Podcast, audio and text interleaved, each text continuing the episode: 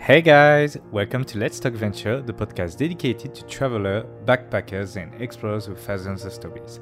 My name is Tony, and today and for the month of December, I will publish some extract of previous interviews with the guests of Let's Talk Venture in a new format called Short Story for Big Adventure.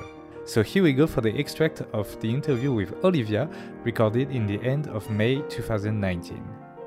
It was my birthday this past April, mm-hmm. and um, my roommate and I had been planning on going on a hike in the Pyrenees. And I should have known it rains every single year on my birthday, so I should have known. You know, we woke up and it was gray, and um, you know, I decided what it's better than just staying in Toulouse and doing nothing. Um, and so we decided to get ourselves out to the Pyrenees, and we decided to to just go anyways. Yeah. Um, and so I was going with really low expectations of, of this just this very soggy kind of gray hike.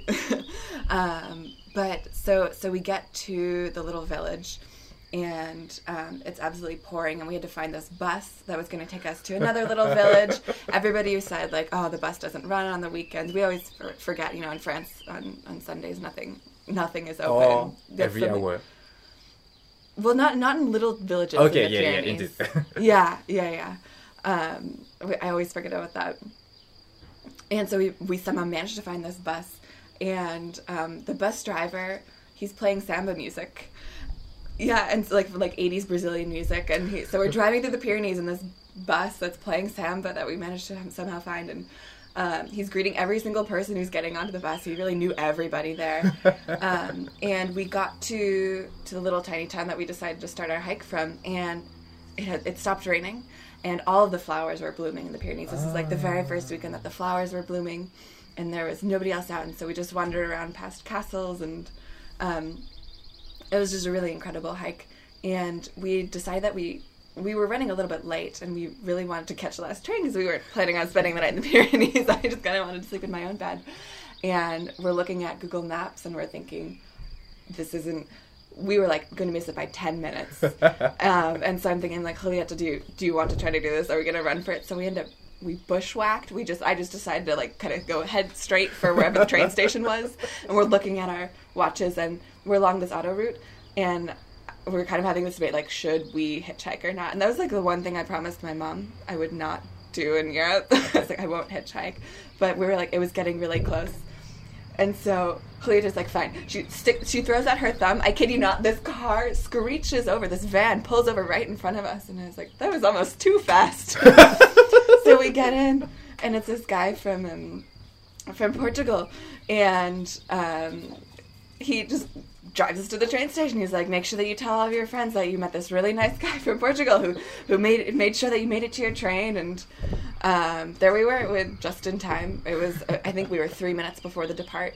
And we were exhausted. I think I slept on the ride back, but Oh, we made it. I we ran, we bushwhacked, we hitchhiked, but we made it, and we made it to the train. Um, I think for me that was a really great day, just because one, I was going with very low expectations. I was like, imagining like a wet, soggy hike, Right. and two, just because there was so much unexpected adventure and things that I kind of had to figure out, and um, uh, on s'est débrouillé. yeah, Yeah, everything worked out Yeah. at the end. yeah, it all worked So out. big up for the Portuguese guy if you are listening to this. yeah, yeah. Now, now everybody really will. If you if you remember two girls who were uh, hatch, ha- Hitchhiking, yeah. hitchhiking. It's a little bit hard to say. Hitchhiking across the. doing stuff. Hi, Doggy. Okay, uh, you have another one well, let me see if there are other other big highlights. because this I one was already pretty, pretty good. long, like, I yeah. think, uh, like it it has everything that I like about stories of traveling, like the unexpected, the Yeah. like I say, the big lose that turns out into really good stories. Yeah, yeah, no, that was definitely it. I've found that um, it's oftentimes when there's more mishaps that I end up having having better stories, and then then I can tell myself when I am traveling and something goes wrong. Yeah. At least this will be a great story for later. Oh, so that was so two weekends ago. I went to visit a friend um, who lives in Potsdam, which is right next to Berlin. Yeah. So I took a So you told me that. Yeah, yeah, yeah. Oh, I have a story. So I took a BlaBlaCar from um, which is the nearest village to here, Yeah. to um, to Geneva. Yeah. And I realized about 30 minutes past Annecy, I do not have my passport. yeah. And so she, so the BlaBlaCar driver goes, I can ask some friends who might know, and it's very unclear about whether I can travel or not. But I said, you know what, I, I really want to see my friend Sophie. This is probably the last time I'll be able to see her or see her for a very long time. So I said, you know, I'm just gonna try. So I got to the Geneva airport. She drops me off, and um, I went to the EasyJet desk and kind of explained, and he printed me off these tickets, and he said, well, you can give it a try. So I walked through, just walked through security. They didn't ask for any identification. I just walked through security. I was four hours early to the airport. My flight was not for four more hours, and um, it's pretty easy to get to the Geneva town center. So I thought, you know, I'd rather be stressed out walking around Geneva than stressed out sitting in the airport. Yeah. Um, so I decided to risk it, and I, I exited, and I nervously walked around Geneva for a while, kind of tried to appreciate the city there. I would say it's like France, a French city times two in terms of size, and then half as much charm. It's a little bit less charming. oh yeah, okay, good to good to know because I was wondering if it was worth it to go explore Geneva or not, but. Uh, uh, if it's convenient, like if you happen to have four hours to kill in the airport, yeah, definitely go. It's nicer than the airport. Okay. Um, but then, so then anyway, so I finally come back from the town center and um, I did so I went through security a second time, and I get so they stopped me, um, and I got really nervous because I also the other piece is I had half a kilo of um, the cheese that's made by the monks next door. The so the the the um, the farm the milk farm that I'm on right now we, Yeah. we sell our, our milk to the, the monks next door and I thought I have to bring cheese to Sophie, so I'd have I was smuggling half a kilo of cheese across international borders. But turns out I had also forgotten my pocket knife in my backpack, so they took that out. yeah. So I went through security a second time without a passport, um, and then I know I'm in the middle. Um, You want to participate into the interview? do you want to answer a Yeah. question? Okay, I'm trying to focus now. Um, and so anyway, so so I get to Berlin, and um, my friend Sophie, her boyfriend happens to be a police officer who has worked in the airport. So I explained the situation to him.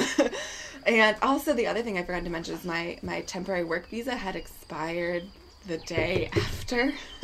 so I'm here, and it's unclear whether I had to leave the Schengen zone to activate my tourist visa or not.